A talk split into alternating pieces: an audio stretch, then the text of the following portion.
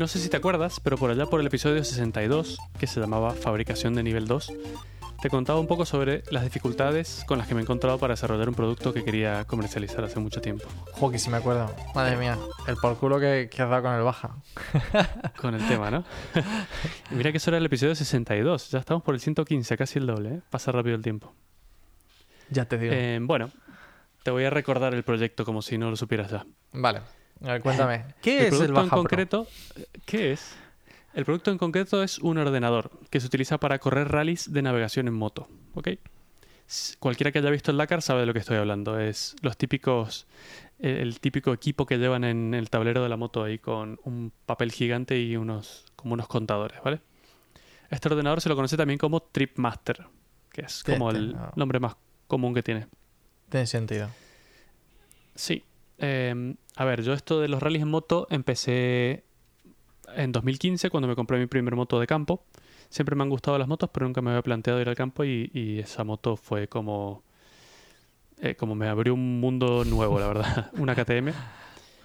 Eh, y bueno, empecé a correr rallies de navegación. Los primeros los hice sin, sin equipamiento porque no tenía eh, Tripmaster.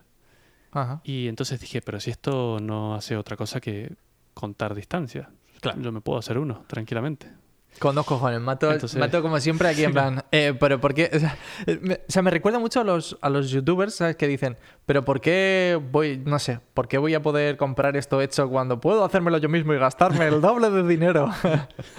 Exactamente, tranquilamente. Entonces, bueno, claro, eh, en ese momento me hice un- una ver- primera versión que era súper rudimentaria, eh, pero bueno, la usé con éxito en un par de rallies, funcionó perfectamente, mucha gente me preguntó por ella.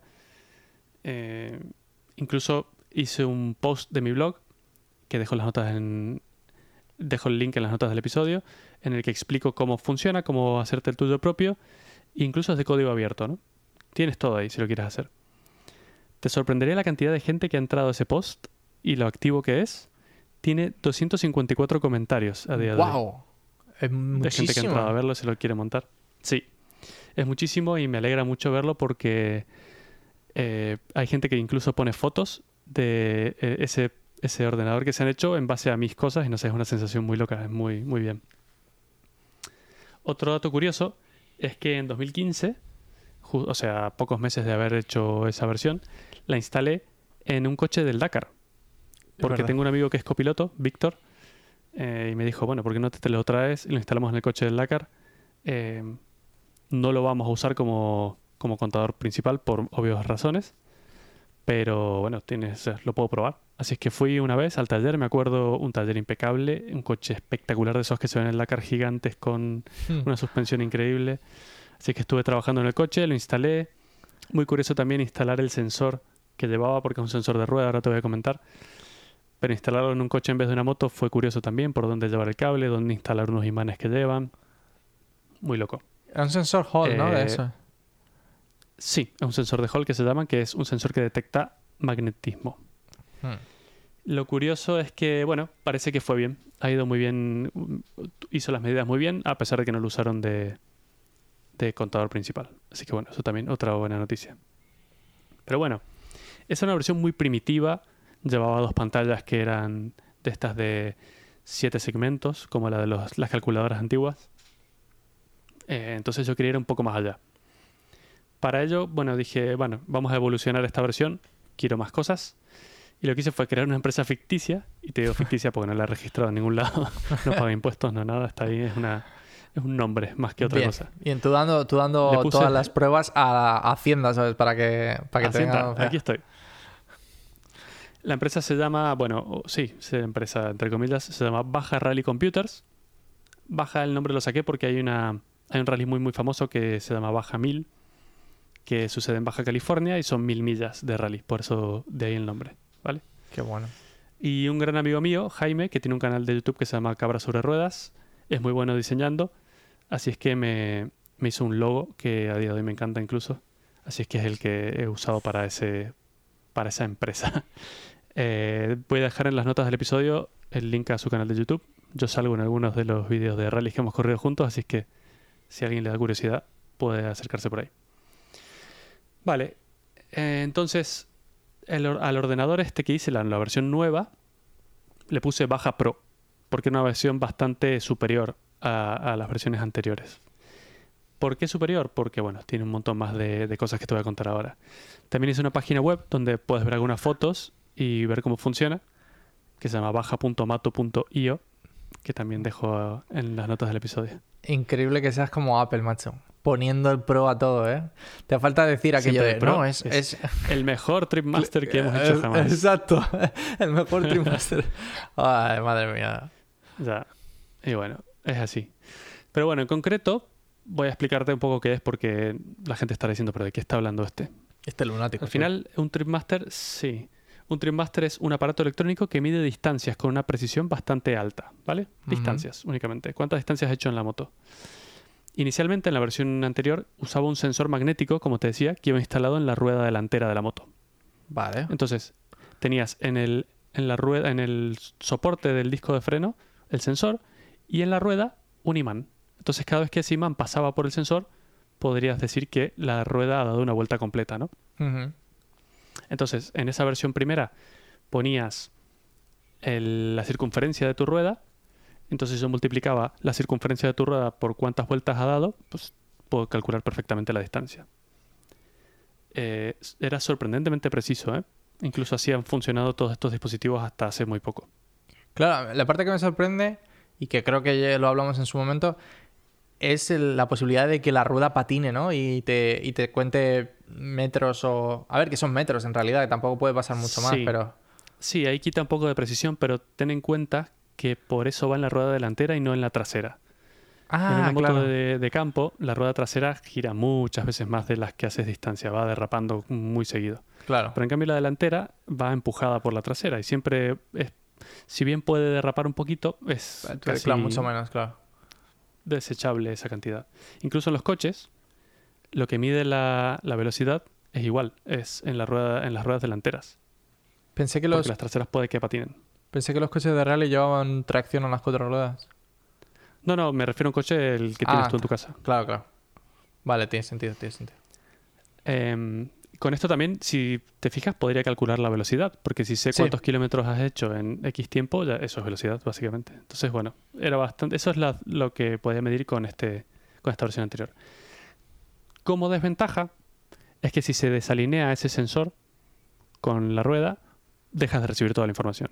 Claro. Y en una moto de campo pasan muchas cosas muy fuertes. O sea, hay, hay piedras, hay barro, hay ramas que se te meten, se te arrancan los cables. Eh, entonces, bueno, más de una vez me pasó perder la, la posición por haber perdido el sensor completamente o que se haya salido de sitio o cosas de ese estilo.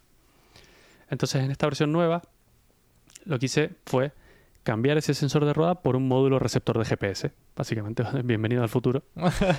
Aquí, hola, señor GPS. Claro. Llevo, claro, lleva- llevaba, no sé, claro. Y encima el GPS con una precisión ya de, de la leche, ¿no? Me imagino.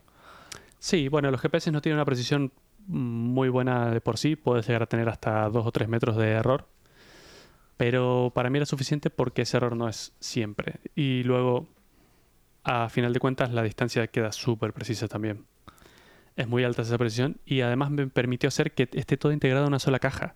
Ya no tenía que sacar el sensor a una parte y, y tener esos cables ahí que eran los que me daban muchos problemas. Como desventaja, al pasar por túneles o sitios por debajo de cosas, pierde señal, ¿vale?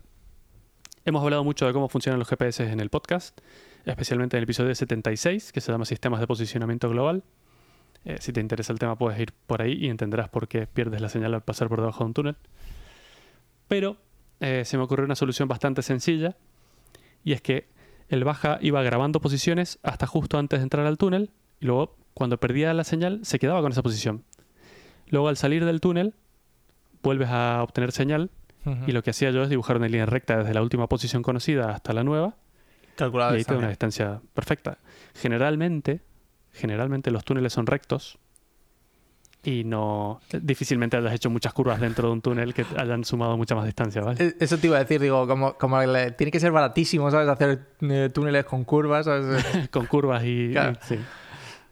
Entonces, bueno, eh, eso funciona bastante, bastante bien. Incluso a día de hoy, los eh, Tripmasters profesionales también van con GPS, ya no se usan más con rueda, con sensor de rueda. Tiene sentido. Pero bueno, me preguntarás, ¿pero para qué quiero un aparato que mida distancias si mi moto tiene un odómetro que viene de fábrica instalado y ya me mide la distancia? ¿Por qué no uso eso? Y te voy a contar por qué. En un rally de navegación, como es el Dakar, lo que vas haciendo es siguiendo una serie de instrucciones que están, están en orden y están divididas en viñetas, ¿vale? Vale. Esas viñetas están impresas en un rollo de papel muy largo, que es como un pergamino, ¿vale? Y las vas viendo secuencialmente. Ese rollo de papel, con todas las instrucciones, se llama un roadbook. Y es donde eh, vas viendo las indicaciones paso a paso de cómo llegar desde el punto de salida del rally hasta el punto de llegada, hasta la meta. Esto a día de hoy sigue siendo un rollo de papel grande, ¿vale? Que va dentro de una caja que eh, tiene un motor dentro y va haciendo que ese rollo de papel gire y vayas viendo diferentes viñetas. Increíble.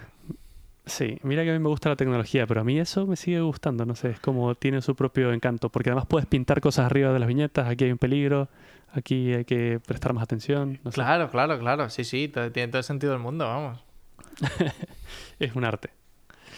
Em, vale, entonces, estas viñetas son como un- una tabla en la que ves el número de, un número de kilómetros y lo que tienes que hacer al llegar a ese número de kilómetros.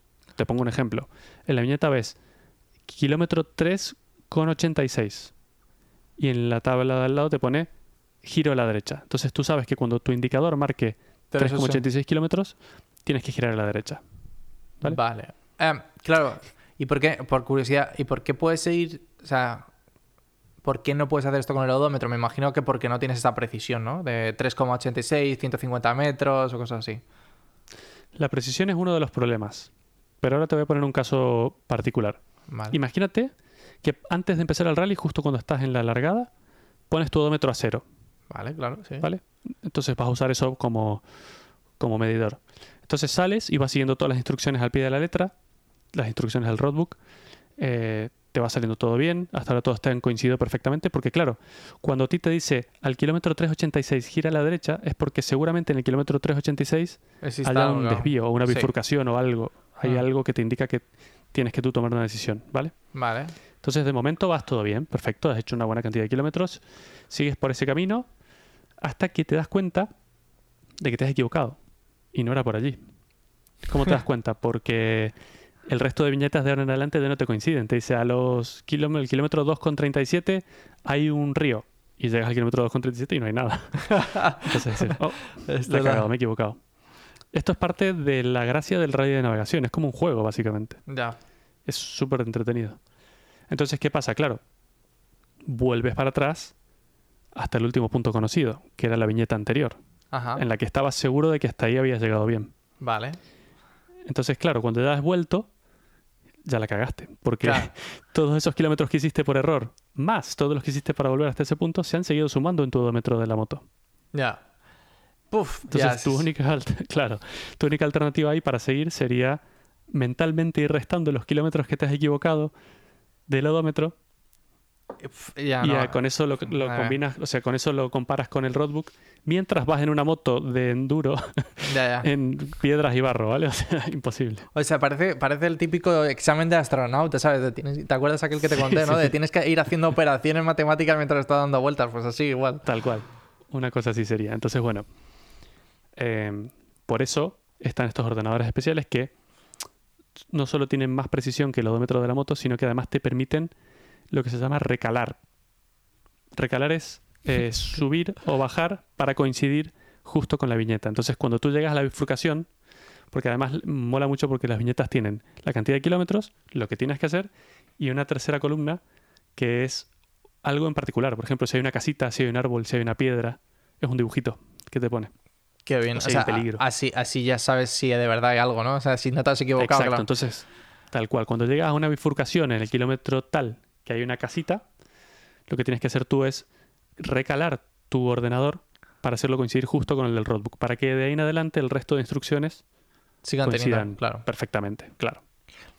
Una- un detalle más, que, bueno, que sí. la- una pregunta, que es las instrucciones no son deltas, ¿verdad? Es decir, son, es decir, en el kilómetro 386 eh, a- gira a la derecha, pero luego, por ejemplo, si hay un kilómetro y medio hasta la siguiente bifurcación, eh, sería, eh, si es 386 sería 5,3, ¿no? 5,36. Ujú. sea, es así, ¿no? O sea, te dan los, los kilómetros Correcto. absolutos. Bueno, tienes dos. Depende de la persona que haya hecho el roadbook. Puedes tener parciales o totales. Ah, ¿vale? Mm, Generalmente se usan los totales. Vale, claro. Pero también hay rallies donde se usan los parciales. En cada viñeta tienes las dos cosas, Vale. pero es más práctico usar el total porque si no cada vez que llegases a una instrucción tendrías que estar reseteando el contador a cero. Claro. Y eso es un dolor de pelotas. Mejor usar el total y que se vayan acumulando. Tú solo vas ajustando para coincidir con las viñetas. Claro, es más- es mucho más fácil ir ajustando poquito, que seguramente no tengas que tocar Exacto. tanto, a estar re- reiniciando, porque como se te pase en cero. un, claro, como se te pase en uno solo, eh, es que Claro, tienes que uh, empezar a sumar hasta llegar a eso y volver como estabas. Sí. Em, por otro lado, también es muy útil poder ajustarlo porque si bien tú vas desde el punto A hasta el punto B de una viñeta, es posible que tomes un camino un poquito diferente y Claro. no te coincida por 20 o 50 metros, ¿vale? Entonces es normal que tengas que ajustarlo constantemente. Em, y para ajustarlo, tienes en el mando, eh, eh, tienes en el manillar de la moto, en tu mano izquierda, una especie de mando, ¿vale? Que son unos botones. Tienes tres botones, con lo que puedes subir, bajar o resetear. Entonces, bueno, por eso es que hace falta un Tripmaster para un rally. Eh, a ver, ¿dónde me he perdido en mis notas? Mis propias notas me pierdo, Adri. Estoy viejo ya. estás ya mayor, mato. Si es que. Sí, exactamente. Bueno, en las notas del episodio voy a dejar un vídeo de Cabra sobre Ruedas, que es el, el canal de YouTube que te comenté antes de mi amigo Jaime, donde se explica en detalle todo, cómo funciona, cómo se hace un rally y cómo se combina esto con el roadbook. Por si a alguien le da curiosidad, puede ver eh, lo que estoy contando en imágenes, que siempre se entiende mejor. Pero además, en ese vídeo y donde está la explicación, sale un Baja Pro mío, uno de estos dispositivos Oh, que Jaime tiene. Sí. Eh, así que lo puedes ver funcionando. Y a día de hoy sigue funcionando. He ido a un rally el fin de semana pasado y Jaime sigue con mi Baja Pro, que era Pero- una versión beta además. Pero, o sea, decir, ¿qué, qué versión tiene? Porque es que recuerdo muchas versiones. O sea, ¿es la de las láminas? No, no, no, no. Esta ya es una versión de las últimas. Ah, vale, una pero de la, la- la primera que hice de la última versión. Es Vale, que vale. ha habido muchas iteraciones en el camino. Claro. Además, con, ese, con esa versión, Jaime corrió un rally que es muy importante y muy duro, que se llama Mil Dunas. ¿Vale? Eh, transcurre en Marruecos y dura una semana entera de rally en el medio del desierto. Wow. y el baja fu- funcionó perfectamente, eh, lo cual me dio mucho alivio porque yo sabía que Jaime se iba a ese rally con, con un aparato que había hecho yo y digo, si este hombre no termina el rally por mi culpa o algo que le he cagado yo, pues va a ser un problema. Pero no, Madre mía, sí, sí. no, no, funcionó perfectamente, incluso volvió encantado con él, así es que bueno, mucho alivio.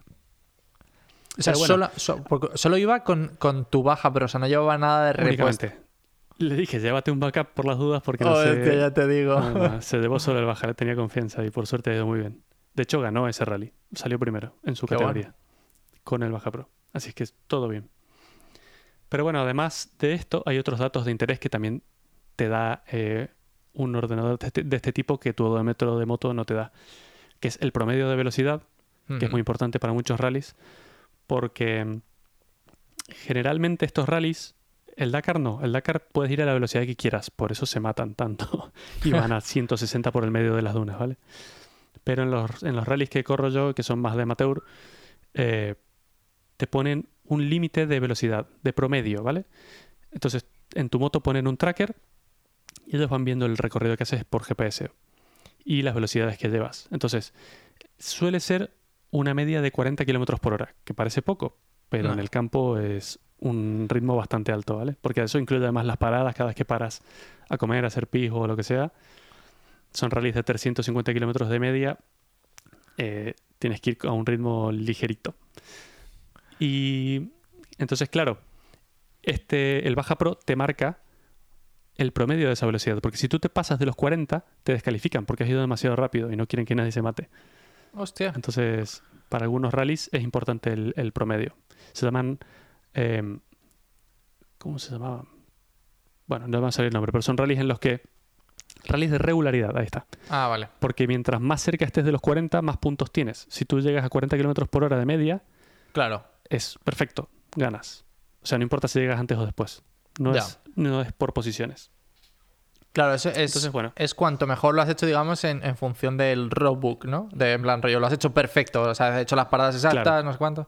Sí, también como te van, te ponen una, un beacon GPS, ellos van viendo que pasas por lo que ellos llaman unos waypoints. Claro. que son unos puntos de parada exactos, donde además están ellos y te escanean un código de barras que te ponen en el casco. Eh, entonces saben que pasaste por ahí porque si no, no lo pueden comprobar. Me encanta. Pip, aquí ha nacido otro motorista. Ya puedes seguir. Y bueno, y también te marco en el baja temperatura o tiempo de viaje, la hora actual. Y un dato muy importante es el rumbo, que Ah, también se llama CAP. ¿Por qué? Porque a veces, si bien el roadbook te da indicaciones de lo que tienes que hacer, tal vez hay una bifurcación con cuatro salidas. Claro. Y tú dices, ajá, ¿por cuál me voy? Y te pone por la tercera salida y te pone CAP 60 grados. Entonces tú sabes que tienes que salir por la salida que esté a unos 60 grados del norte. Cuando tú pilles esa salida, tienes que estar respecto al norte unos 60 grados. Y eso te lo marca el Baja Pro.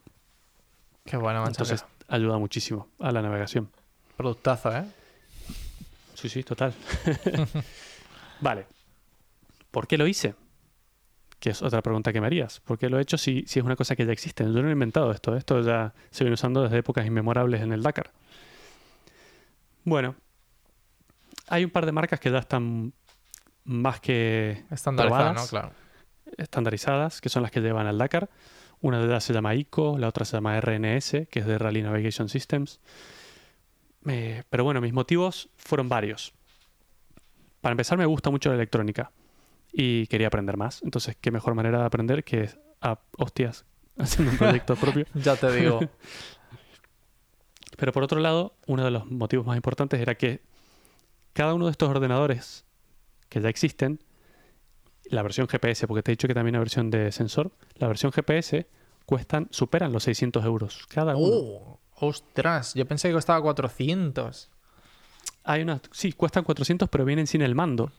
Ah. Y no- sin el mando no puedes controlarlo. El mando cuesta 200 euros más. Pero entonces, no entiendo. O sea, es decir, es como, es como Apple ahora que te vende el, ¿sabes? el móvil sin cargador. Es como, ¿y si no tengo cargador? Ah, pues otro- otros Bueno. 50 pavos. Como...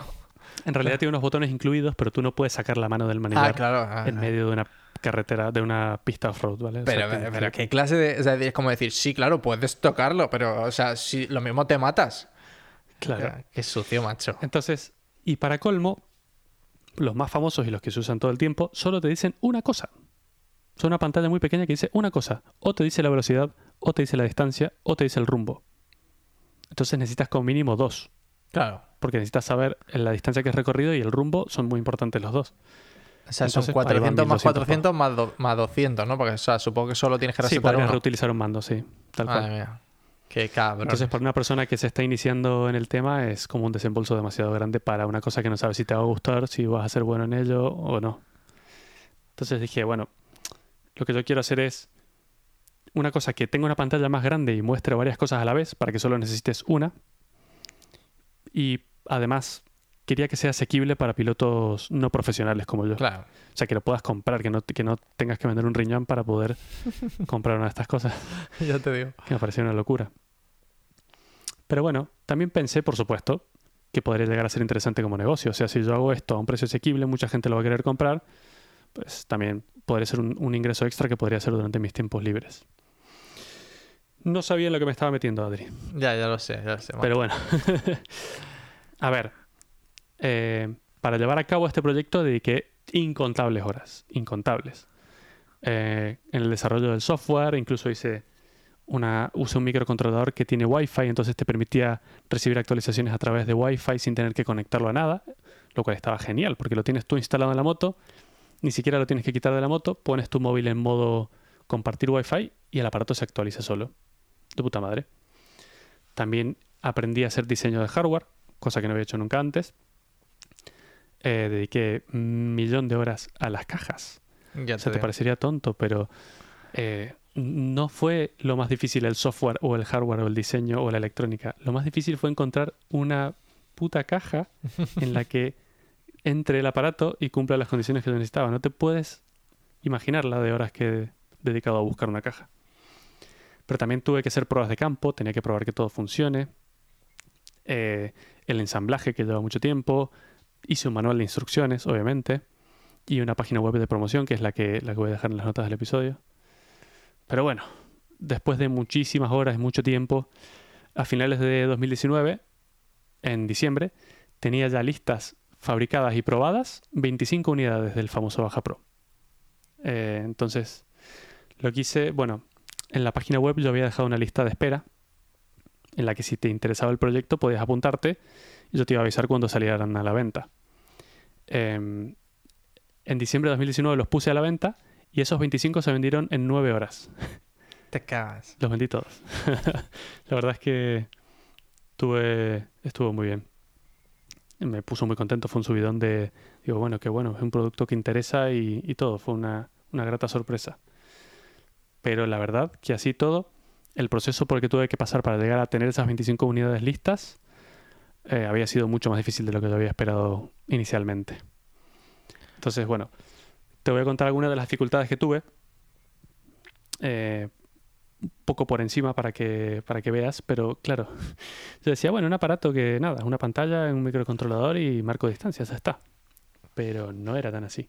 Yo, yo desde, que te vi, desde que te vi eh, con todo esto, dije jamás me voy a dedicar a nada que tenga que ver con hardware, a- pero para, para nunca. cual. O sea, digo, Tal cual, tal cual. Es la misma sensación que me ha quedado a mí, yo no vuelvo a eso. Eh, pero bueno, por ejemplo, la pantalla. Tenía que ser de un tamaño justo, ni muy grande ni muy pequeño, para que la puedas llevar en la moto, pero no tan pequeña como para que solo te muestre una cosa. Sobre todo porque además vas de pie, con barro en la cara, con el sol pegándote, entonces los números que marquen tienen que ser grandes y bastante visibles. Pero además, y esto es una cosa muy difícil y muy importante, tiene que ser visible bajo la luz directa del sol. Porque es como vas a estar siempre, básicamente en un rally estás o en un desierto o en un lugar, pero siempre estás afuera. Y no cualquier pantalla se ve bien al sol. Incluso puedes verla en tu propio móvil. La- Las pantallas OLED o las pantallas LCD no se ven bien al sol. He probado al menos ocho tipos de pantallas diferentes. Todos me los compré. Todos los probé bajo el sol. Los tengo todos en casa. La que más me gustaba eh, era la de tinta electrónica, como la del Kindle, la cual es perfecta porque mientras más sol haya, mejor se ve incluso. Pero el ratio de actualización de pantalla no es tan rápido. Es como que tiene que borrar la pantalla, volver a escribirla, entonces se actualiza muy lento. Para entonces no había otras opciones disponibles de, de tinta electrónica. Hoy en día sí que han salido unas pantallas Sharp, que son las mismas que usaba el Pebble. No sé si Oh, te acuerdas, pero esa sí. era muy buena. Sí. Pero esa- pero esas se actualizan- solo que de otros tamaños. ¿Y se actualizan más rápido? Mucho más rápido, mucho más rápido que la tinta electrónica del Kindle, porque no es tinta electrónica, es tiene otro nombre. Es algo entre medias. Vale. Vale. Eh, la caja ya te he dicho que he sufrido con ella más que nada, porque tenía que encontrar un tamaño perfecto, pero además tenía que ser impermeable, porque en un rally siempre estás con agua, con lluvia, con barro, con tierra. Tenía que ser resistente y además tenía que tener una forma específica porque tiene que tener la ventana del tamaño justo de la pantalla. Claro. Entonces, bueno, después de incontables horas buscando una caja, encontré una de una marca española que se llama Retex. Eh, muy buena e impermeable. Lo único es que venía cerrada, entonces tuve que yo cortar usando la fresadora CNC el hueco para la pantalla por cada una. Eh, luego también tenía que encontrar y decir un cristal protector para tapar ese hueco de la pantalla, que me llevó mucho tiempo porque claro, piensa que no puede ser cualquiera porque no pueden dar reflejos del sol. Si, si te refleja mucho no puedes ver lo que hay debajo. Claro. Por, por cierto, la, pan- la pantalla por la que me decidí era una de LCD, que son como las Como las no sé calculadoras. qué decir, como las calculadoras, que en realidad funcionan igual. Como lo que hacen es tapar la luz, mientras más sol haya, mejor se ven. Así es que bueno, me decidí por una de esas. Eh, luego, para pegar la pantalla, como le había hecho un hueco a la caja impermeable, tengo que asegurarme de que no entre en agua de ningún tipo. Entonces, lo que hice fue comprar un- una lámina de pegamento 3M, que es la que usan en los móviles para sellarlos, cortar esa lámina con una forma exacta, con una Cricut, que si no, si el que escucha no sabe qué es una Cricut, tiene que ir a buscarla ya mismo. Pero es una cosa que corta papel o vinilos o lo que sea. Es espectacular. Y luego al tener ese pegamento ya podía pegarle cristal encima y perfecto. Ese cristal lo corté con la fresadora CNC también a un tamaño exacto. Eh, los botones del mando no pueden ser cualquiera porque tienen que ser resistentes al agua, por supuesto. Los conectores también me llevaron mucho tiempo porque tenían que ser resistentes al agua, tenían que ser cables buenos. Los componentes electrónicos son súper inestables en el stock. Entonces a veces un proveedor tiene X cantidad de componentes, luego dices, bueno, quiero otra tanda de estos componentes y ya no tiene más. Hmm. Tienes que irte a buscar otro proveedor de componentes. Ju- Justo por esto los precios son muy variables. Eh, los costes de importación a España son carísimos. Porque, claro, todo esto viene de China, de Hong Kong. Las pantallas venían de Hong Kong, es el único sitio donde las encontré. Cada vez que venían me cobraban aduanas. Eh, el proceso de fabricación llevaba mucho más tiempo de que yo imaginaba. Porque, claro, hay que programar el microcontrolador, soldar todos los componentes electrónicos, cortar las cajas, cortar la pantalla, cortar los cables, soldar los botones. O sea, es una locura, llevaba muchísimo tiempo. Bueno, tienes. eh, Otra- tu- tuviste ayuda. Yo, yo soldé media. pa- media. Sí, Adri soldó un cable, creo. Que Eso te iba a decir y quedó como una mierda. o sea, madre mía. Por eso no me Me dedico más tiempo. Me llevo más tiempo. Te quitó, te quitó tiempo, ¿no? Qué cabrón. Me quitó tiempo. Pero otra de las dificultades también es la robustez. Yo no, sa- no, no era consciente de las condiciones a las que eh, exponemos a las cosas electrónicas que van dentro de una moto de enduro. Mm, No te Calor, imaginas. ¿no? Esas vibraciones destruyen Claro. el calor, las vibraciones del agua, el polvo, destruye todo. O sea, es, es mucho más heavy metal de lo que me imaginaba.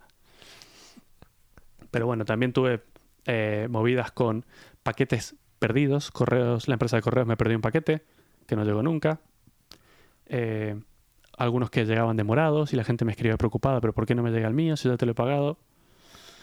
Claro. Eh, otra dificultad era ¿a qué hacer con la empresa porque no la había registrado. Entonces, registrar una empresa cuesta mucho dinero. Cuesta una barbaridad, sí. Sí, pero luego además, para poder facturar hay que hacerse autónomo y tienes que pagar impuestos todos los meses, vendas o no vendas. Entonces, si yo hubiera hecho todo eso, la poca ganancia que tuve habría sido nula directamente, o sea, no tiene ningún sentido. Y luego, ya pasado todo eso, la gente ya tiene los bajas en sus manos, ahora tienes que dar soporte. Entonces, si hay un componente defectuoso o baja que cambiar, eh, tienes que ofrecer una garantía, obviamente, Claro. porque si alguien te compra una cosa que no funciona, pues la tienes que, que sustituir. Afortunadamente, de las 25 unidades que he vendido, ni una ha tenido problemas.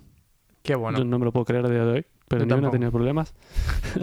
Yo tampoco sabiendo cómo programas, o sea que. Claro, claro. Increíble. Eh, por curiosidad, ¿sabes si hubo- algunas sí. si todas siguen funcionando? O sea, me refiero, no que no hayan tenido problemas, pero que digo, así siguen funcionando a día de hoy, porque ya han pasado un par de años, ¿no? Sí, he visto algunas en los rallies, eh, dando vueltas por ahí, que es como ver un hijo tuyo corriendo por el- los prados. Una sensación muy guay. y hubo un par que, por ejemplo, uno volviendo de un rally, me dice, me envió un correo y me dice, volviendo del rally llegué a mi casa y el portón se cerró antes de tiempo y me pilló, llevaba la moto en el remolque y me pilló justo en el baja. Y me manda una foto y era un baja destruido, pero partido a la mitad prácticamente. Me dice, Pero ¿crees es- que esto se puede arreglar? Dije, no hay forma, no hay manera, o sea, eso está irrecuperable. Madre mía, tú. Me parece increíble. O sea, bueno, yo, te- o sea, yo me imagino que él dio las gracias porque se ha destrozado el baja y no la moto, ¿no? Porque, claro. Efectivamente. Pero es que además, bueno, sí me ha llegado otro que fue hace un mes o algo así.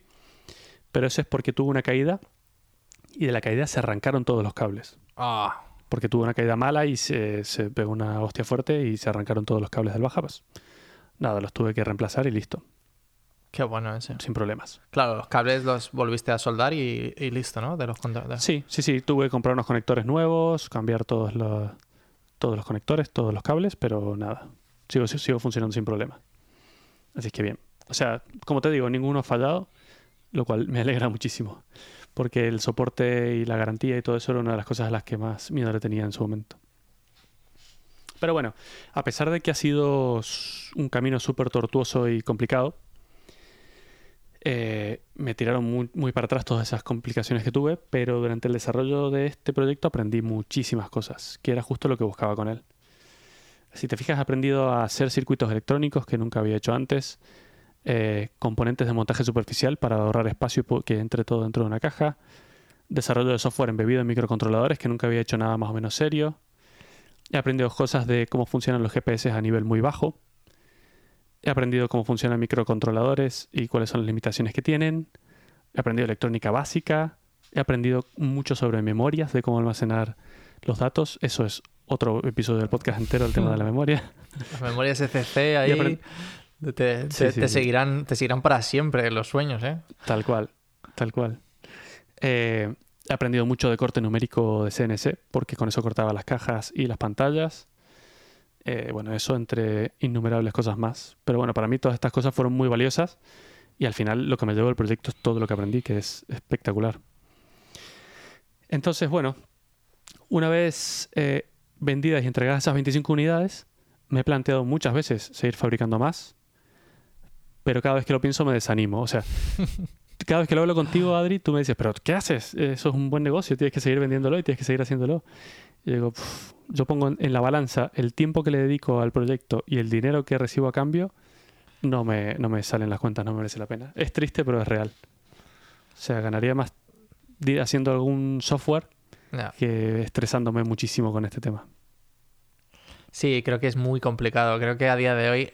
Eh, El problema es que es algo físico, ¿no? Es decir, la gente cuando no le funciona algo en el ordenador y ha sido medianamente gratis, ¿no? Es decir, eh, yo qué sé, una aplicación de Android y de repente has pagado un dólar y medio o yo qué sé, un euro o algo así. Y no te funciona, y dices, bueno, es que he pagado un euro. O sea, ese es el tema. Esa, es- esa es la sensación. El problema es cuando es algo físico por lo que has pagado un, una cierta, un cierto dinero, que aparte, o sea, no, ah, si no recuerdo mal, el precio que, que lo vendiste, no sé si quieres contarlo o no.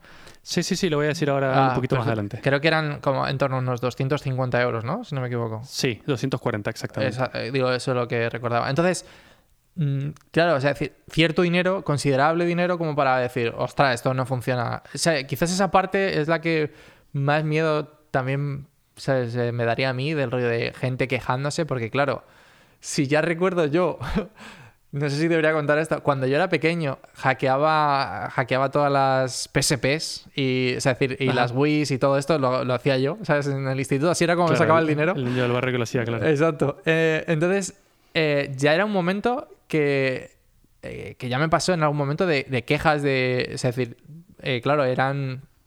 En aquel momento era todo por software y, es decir, gracias a Dios había que hacer muy poquito hardware y tal. Y entonces, eh, si había momentos que la gente se quejaba, imagínate, y, y yo cobraba como, no sé, no recuerdo si 15 o 20 do- eh, euros, Nada. ¿sabes? Claro, era que como era, en plan, rollo, te estoy hackeando la consola, ¿sabes? Es decir, eh, ¿qué, qué quieres? Se cuesta 20 pavos, ¿sabes? no sé qué Claro. quieres. Eh, en- y la gente se quejaba, imagínate con algo que cuesta 250, cuesta 10 veces más, o sea, es una barbaridad. Claro, ¿no? exacto. Exacto. No, además yo quería dar algo de calidad, por supuesto. o Claro. sea, normal. Pero bueno, eh, lo que no he dicho todavía, pero la verdad que se me ha pasado, la versión anterior era open source, la primera que hice. Pero esta nueva, con todas estas mejoras y toda esta locura, no era de código abierto. O sea, yo lo tenía, lo tengo todo cerrado. Ahora mismo es un proyecto que nadie puede ver el código. Eh, y eso es algo que siempre me ha molestado un poquito por adentro porque yo soy muy defensor del open source y digo, pero qué hipócrita, o sea, ¿por qué tengo esto yo cerrado y no se lo comparto a nadie? Eh, entonces, bueno, luego de pensarlo durante mucho tiempo y ver que esto no, no va a ser un negocio del que yo vaya a hacerme millonario o algo por el estilo, y por mi forma de pensar, pues básicamente he decidido transformar el Baja Pro en un proyecto open source completamente, ¿vale? En el que pondré todas mis incontables horas de trabajo eh, a disposición de todo el mundo para que el que la quiera usar y se beneficie con eso eh, lo haga, porque bueno, me parece excelente. Todo esto incluye el código fuente de todo el proyecto, el listado de materiales que hacen falta para hacerlo funcionar, para montarlo, los diseños de los circuitos impresos para que te puedas imprimir tus propias PCBs, los diagramas de conexiones, el manual de instrucciones y todo lo que yo haya generado en base a eso, toda la información y el material, lo voy a poner a disposición. Eh, todo esto es un, un proceso que dura mucho, entonces estoy en, proceso de hacerlo. Y tú me dirás, pero estás loco, esto es un proyecto que podría generarte dinero y yo qué sé, pero bueno, sí, incluso me generó algo de dinero cuando vendí esas 25 unidades, pero mi motivación para liberar el proyecto va más allá, son varias cosas. La primera es que no logré cumplir con el objetivo que tenía principal, que era venderlo a un precio bajo para que llegue a mucha gente. Idealmente yo habría pensado en un valor de 150 euros, una cosa así. Pero con el coste de los materiales y la cantidad de horas y trabajo que me llevaba, no pude venderlo a eso. O sea, saldría perdiendo básicamente. Si no, o sea, del coste de los materiales, si no recuerdo mal, era muy alto. No recuerdo exactamente cuánto era la cifra, si ciento, ciento y algo. ¿Puede ser? Sí, sí, algo así, no me lo acuerdo, lo tengo todo apuntado. Eh, pero el tema es que los módulos GPS eran muy caros, la pantalla era muy cara y el microcontrolador eran los componentes más caros. Ah, y los cables conectores, carísimos. Eh, pero bueno, si quería un producto de calidad, yo no, no estaba dispuesto a sacrificar calidad por bajar el precio. Sobre todo porque mis competidores eran eh, cosas de súper mega calidad que están más que probadas en todos los Dakar del mundo. Entonces, bueno. Eh, por otro lado, el proyecto, cuando ya vendí esas 25 unidades, no hice nada más al respecto. Eh, entonces llevaba un par de años estancado y me daba un poquito de pena. Eh, ade- además, ya hace tiempo he decidido que no seguiré comercializándolo por lo difícil que es. Eh, no solo eso, sino porque ahora, con lo que está pasando ahora, la escasez de componentes electrónicos ha hecho que los precios incluso se disparen más altos. O sea, ahora tendría que venderlo mucho más caro, de hecho. Entonces, bueno. Otro motivo por el que me he decidido a, a liberarlo es porque hay en el mundillo de las motos hay mucho interés por tener algo de esto. Es como toda la gente está buscando una versión alternativa que sea buena, bonita y barata de un Tripmaster. Y no existe hoy en día. Por otro lado, no quiero que un proyecto que me encanta y que he hecho siempre por gusto pase a convertirse en un trabajo y algo que odie. Que durante un buen tiempo me pasó eso. Es como, ¿pero por qué estoy odiando este proyecto si es lo que más me gusta hacer en el mundo? Porque al final era una obligación y es lo que no quería.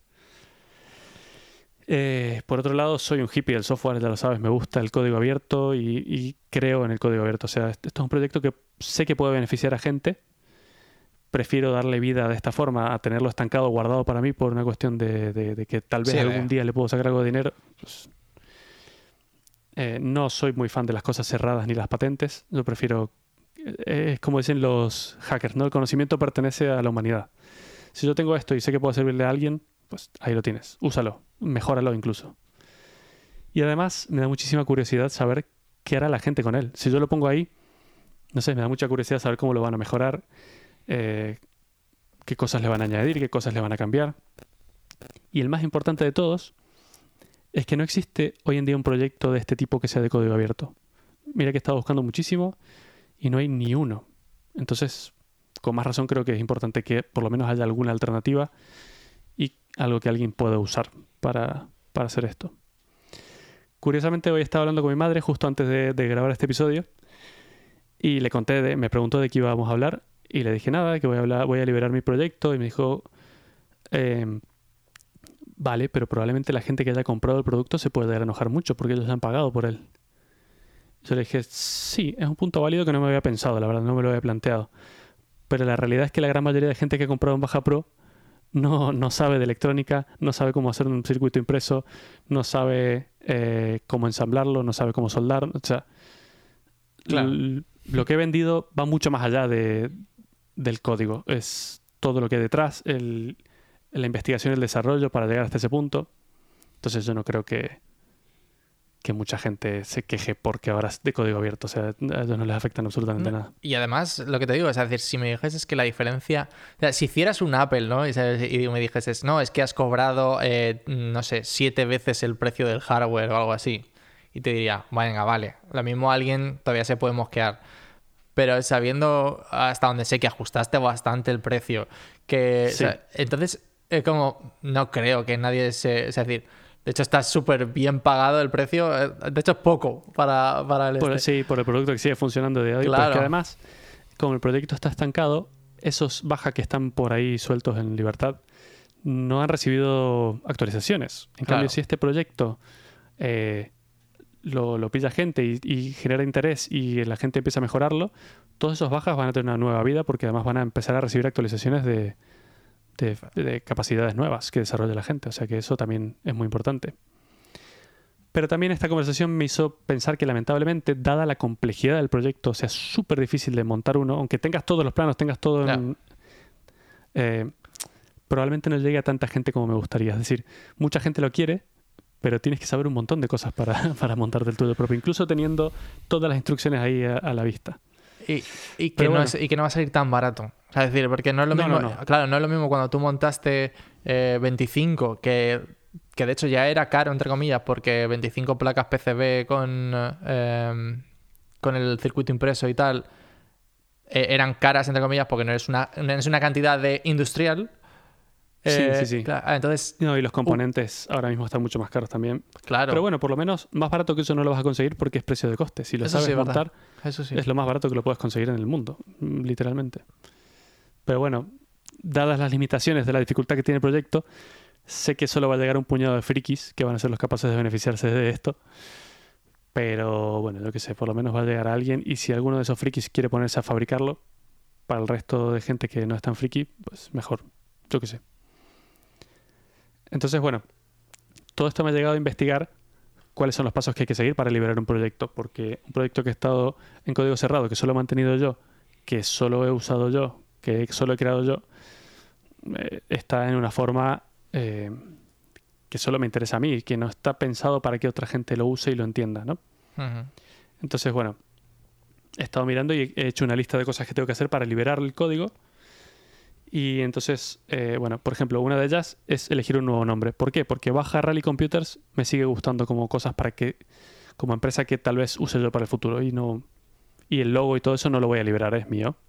Eso no beneficia a nadie tampoco, así que da igual. Y además quería un nombre un poco más eh, acorde, ¿no? Entonces, no sé, todavía no lo tengo decidido, pero estaba pensando en algo como Open Rally Computer o Open Rally o algo así. Mola, mola. Generalmente los proyectos, sí, eh, generalmente los proyectos de open source suelen empezar su nombre con open. Entonces, bueno, de ahí ya veremos. Si algún oyente tiene alguna sugerencia de nombre, nos puede escribir por Telegram y, y la tendré en cuenta. Em, también tengo que limpiar todo el código, que tengo algunos comentarios que he puesto por ahí o algún código comentado que he estado usando para hacer debugging. En general está en bastante buen estado. He estado mirándolo y he estado viéndolo y, está bastante bien documentado. Tengo que seguir documentándolo. Eh, sobre todo comentar las partes que son más difíciles o que no se entiende muy bien lo que hace, para que cualquier persona que lo lea pueda entender cómo funciona. Em, también tengo que añadir instrucciones de cómo hacer si una persona quiere colaborar, eh, cuáles son los pasos a seguir. Y una cosa muy importante es elegir una licencia. Una licencia en el software es un documento legal en el que das permiso a otras personas a hacer un uso justo de tu código sin repercusiones. Es decir, esa persona podría modificar mi código, podría compartirlo, podría, eh, yo qué sé, hacer lo que sea, incluso venderlo. Y ahora te voy a contar por qué. Eh, hay muchas de estas licencias, siendo las más famosas la del MIT, la de Apache, una que se llama BSD y GPL. Esto da para un episodio entero del podcast, porque hay muchas diferencias entre una y la otra, así que no vamos a entrar en detalles, ¿vale? Simplemente te voy a decir que yo he elegido GPL3 y te lo voy a escribir qué significa esto en pocas palabras. La licencia es un acuerdo, como te he dicho, en el que yo permito el uso, la modificación y la reproducción de mi código. También se puede comercializar, pero todo esto bajo una condición muy importante. Cualquier persona que use mi código para su proyecto, incluso si es para un proyecto que se venderá, Deberá liberar también su código. Es decir, no puedo usar mi código para hacer algo de código cerrado. O sea, es como un virus, me encanta, porque cualquiera que lo use está obligado a liberar lo suyo. Entonces, así es como es un aporte extra a la comunidad de código abierto, me parece genial. Sí. Así que, o sea, si no me equivoco, así es el, el kernel de Linux. Efectivamente, si cualquier cosa que use Linux, por eso Android tiene una versión de código abierto. Android en realidad es de código abierto. Se llama AOSP, es Android Open Source Project. ¿Por qué? Porque el Linux, la base sobre la que está escrita es de código abierto. Entonces, como han usado eso, pues, les toca por obligación, básicamente, a liberar el código de todo lo demás. Hay una página web muy interesante que se llama Choose a License. Voy a dejar el link en las notas del episodio que te ayuda a eh, elegir una licencia y a comparar una con otra para saber cuál es la, la que quieres usar. Y bueno, también parte de esto es hacer un buen archivo README, que es un archivo muy importante que se pone en cada repositorio de código en el que explicas qué es el proyecto, algunas imágenes para que la gente vea de qué estamos hablando, eh, una lista de pasos que tiene que seguir. Si una persona se encuentra con el proyecto y quiere colaborar y quiere usarlo, hay una lista de pasos para configurarlo en tu ordenador que es bastante complejo. Entonces tienes que dejarlo todo ahí bien detallado. Y por supuesto los datos de la licencia. Todavía no he terminado con este proceso, sí que ya lo he empezado, voy más o menos a medias. Pero para cuando este episodio vea la luz, seguramente ya tendré todo publicado. Y voy a dejar también eh, el link al repositorio con toda esta información en las notas de este episodio. Joder, qué pena me da, macho. Sí. Ahora, ¿qué es lo peor que podría pasar? Que venga una empresa gigante con, la, con el dinero para hacerlo en masa, ¿no? Y, y use este código y lo haga en masa gigante y lo vendan por millones. Sí. Pues eso, in- incluso eso no es malo, porque es de No, no, código es- abierto. Exacto, sí, sí, sí, eso no esto, Sí. o sea, es decir, sí, pero sí es lo que te digo, o sea, es decir, es lo mismo que si yo te digo ahora en plan, oye, mira, voy a, voy a comercializarlo aquí. ¿Sabes? Que puta no- madre, enhorabuena. Claro, claro, exacto. sí, es como, eh, es como perfecto, sí, es lo que es esto. Sí, la, la idea es que no se quede aquí Que no muera, claro. Claro, si es que llevaba dos años, llevaba dos años sin tocar el código. Pero no sé, me da penica, macho, después de esto. Me da penica. Sí, a mí también. Pero dejarlo ahí estancado para siempre y que muera lentamente me da más Ya. pena todavía. No sé, sabiendo, o sea, y, y eso, y habiendo ido al rally y, y viendo, no sé, y viendo a tus niños por ahí corriendo, Sí, sí, me alegra muchísimo, me alegra muchísimo. y no te lo plantearías Aunque también... después de haberlos visto. eh, no, no, no, no. No. Pero también me alegraría ver otro dispositivo que ejecute Open Rally Computer dentro. Ya, Igual. ya. La hostia, tú. La hostia, macho. Qué penica, macho. Qué penica. si te ha gustado este episodio, puedes encontrarnos en Twitter como arroba. También tenemos un canal de Telegram en el que discutimos temas interesantes y compartimos algunas noticias. Dejamos los links a ambas cosas en las notas del episodio. Hasta la próxima.